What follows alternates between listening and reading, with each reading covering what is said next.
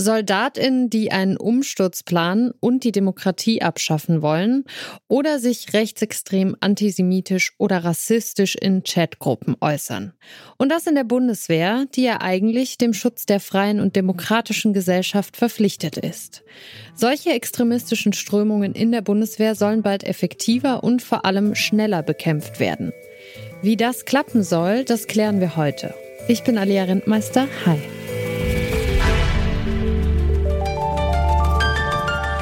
Zurück zum Thema.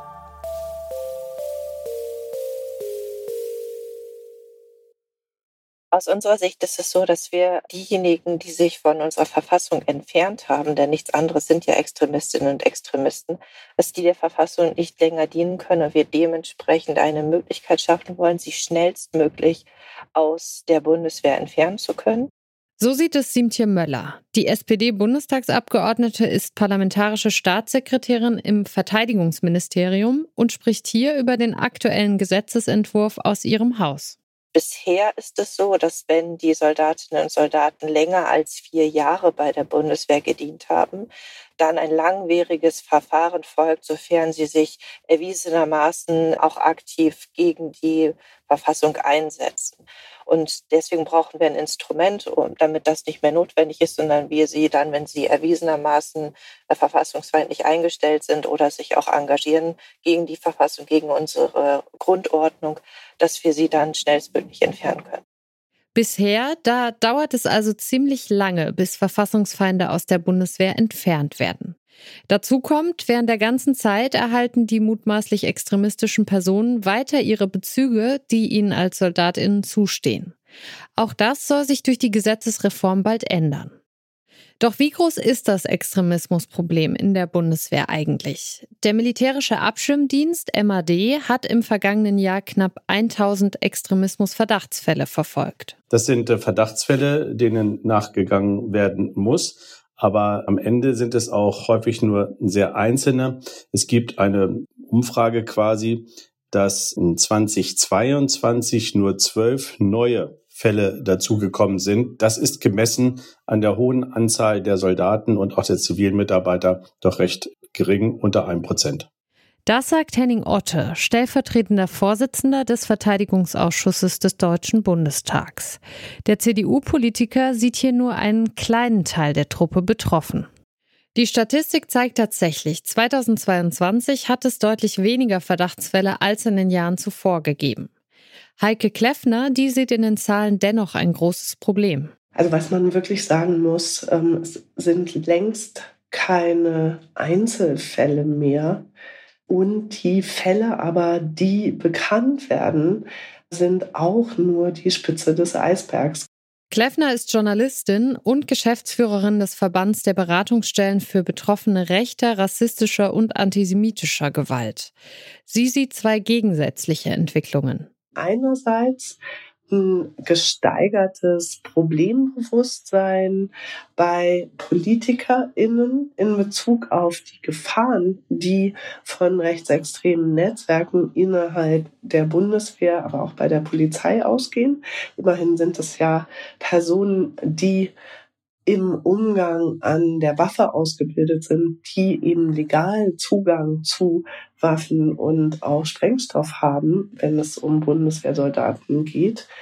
Andererseits haben wir den Bericht des militärischen Abschirmdienstes, also des Geheimdienstes der Bundeswehr, und der suggeriert für das Jahr 2022 quasi eine Entwarnung, in dem nämlich nur noch die Hälfte der Anzahl an rechtsextremen Fällen SoldatInnen genannt werden für 2022 im Vergleich zum Vorjahr.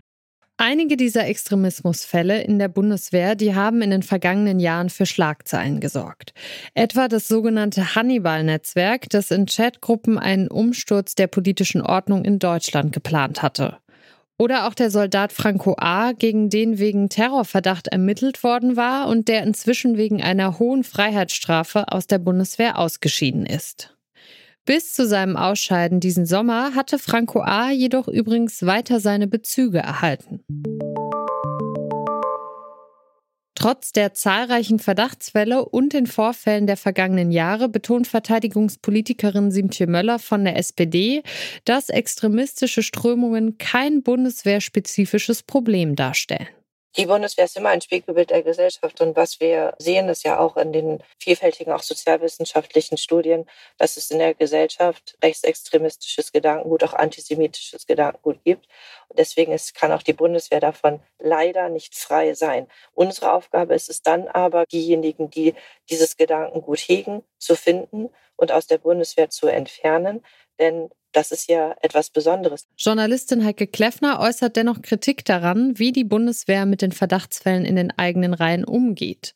Zum Beispiel an den Kanälen, über die solche Fälle gemeldet werden können. Funktioniert der MAD als Frühwarnsystem, also ist der immer die in der Lage und auch bereit, Rechtsextremisten tatsächlich auch als Rechtsextremisten zu erkennen und zu bezeichnen und auch gegebenenfalls eben dann auch zu melden. Kleffner findet, es brauche mehr Sensibilisierung und mehr Fortbildung für Vorgesetzte innerhalb der Bundeswehr, damit die verfassungsfeindliche Tendenzen bei ihren Leuten besser erkennen.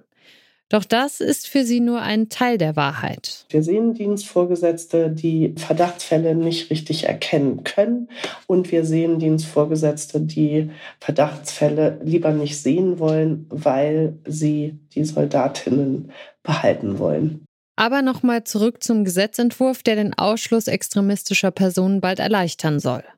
CDU-Politiker Otte, der unterstützt die Initiative zwar grundsätzlich, sieht den Gesetzentwurf der Ampel aber in Teilen auch kritisch.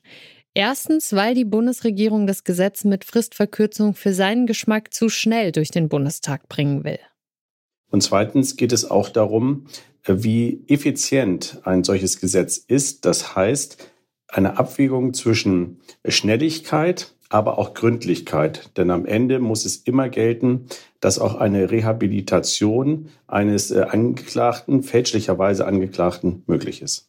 Nicht nur Oppositionspolitiker Henning Otte, auch die parlamentarische Staatssekretärin Siemtje Möller hat grundsätzlich ein hohes Vertrauen in die Bundeswehr. Kritik, dass sich in der möglichen Gesetzesänderung auch eine Skepsis gegenüber der Truppe selbst zeigt, weist sie zurück. Wir haben selbstverständlich eng mit dem Bundeswehrverband oder dem Bundesverband auch eng in die Beratung mit einbezogen und haben auch die Stellungnahmen zur Kenntnis genommen. Meines Wissens nach ist es so, dass der Bundeswehrverband den Antrag so unterstützt, weil es ja im Interesse der auch des Bundeswehrverbandes, also der Bundeswehr selbst ist, dass diejenigen, die eben nicht mehr der Verfassung dienen, die nicht mehr den Eid verinnerlicht haben, die nicht mehr fest auf dem Boden unserer Werte stehen, dass diejenigen aus der Bundeswehr entlassen werden können.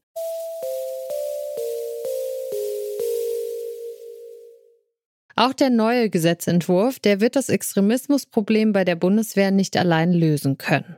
Denn er greift erst, wenn bereits Beweise gegen extremistische Soldatinnen vorliegen.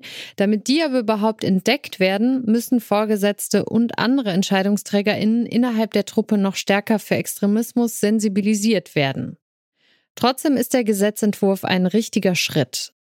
So könnte es bald einfacher werden, Menschen aus der Bundeswehr zu entfernen, die sich antisemitisch, antidemokratisch oder sonst verfassungsfeindlich verhalten. Das ist nicht nur für die Bundeswehr ein wichtiges Zeichen, sondern auch für den demokratischen Rechtsstaat, den sie verteidigen muss. Und damit sind wir am Ende dieser Folge. Die Redaktion hatten Naomi Assal, Bruno Richter, Sonja Garan und Lars Fein. Audioproduktion Tim Schmutzler und ich bin Alia Rentmeister. Macht's gut. Zurück zum Thema vom Podcast Radio Detektor FM.